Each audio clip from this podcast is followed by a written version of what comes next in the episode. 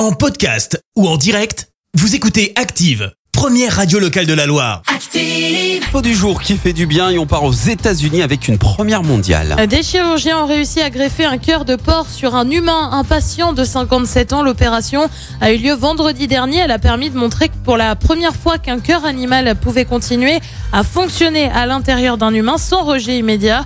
Euh, Pour le patient, c'était soit la mort, soit cette greffe. Pour réussir cet exploit, euh, 10 modifications génétiques ont été réalisées sur le cochon. Je veux vivre, avait déclaré le malade juste avant de passer au bloc. Et aux dernières nouvelles, eh ben, il se porte bien. Merci, vous avez écouté Active Radio, la première radio locale de la Loire. Active.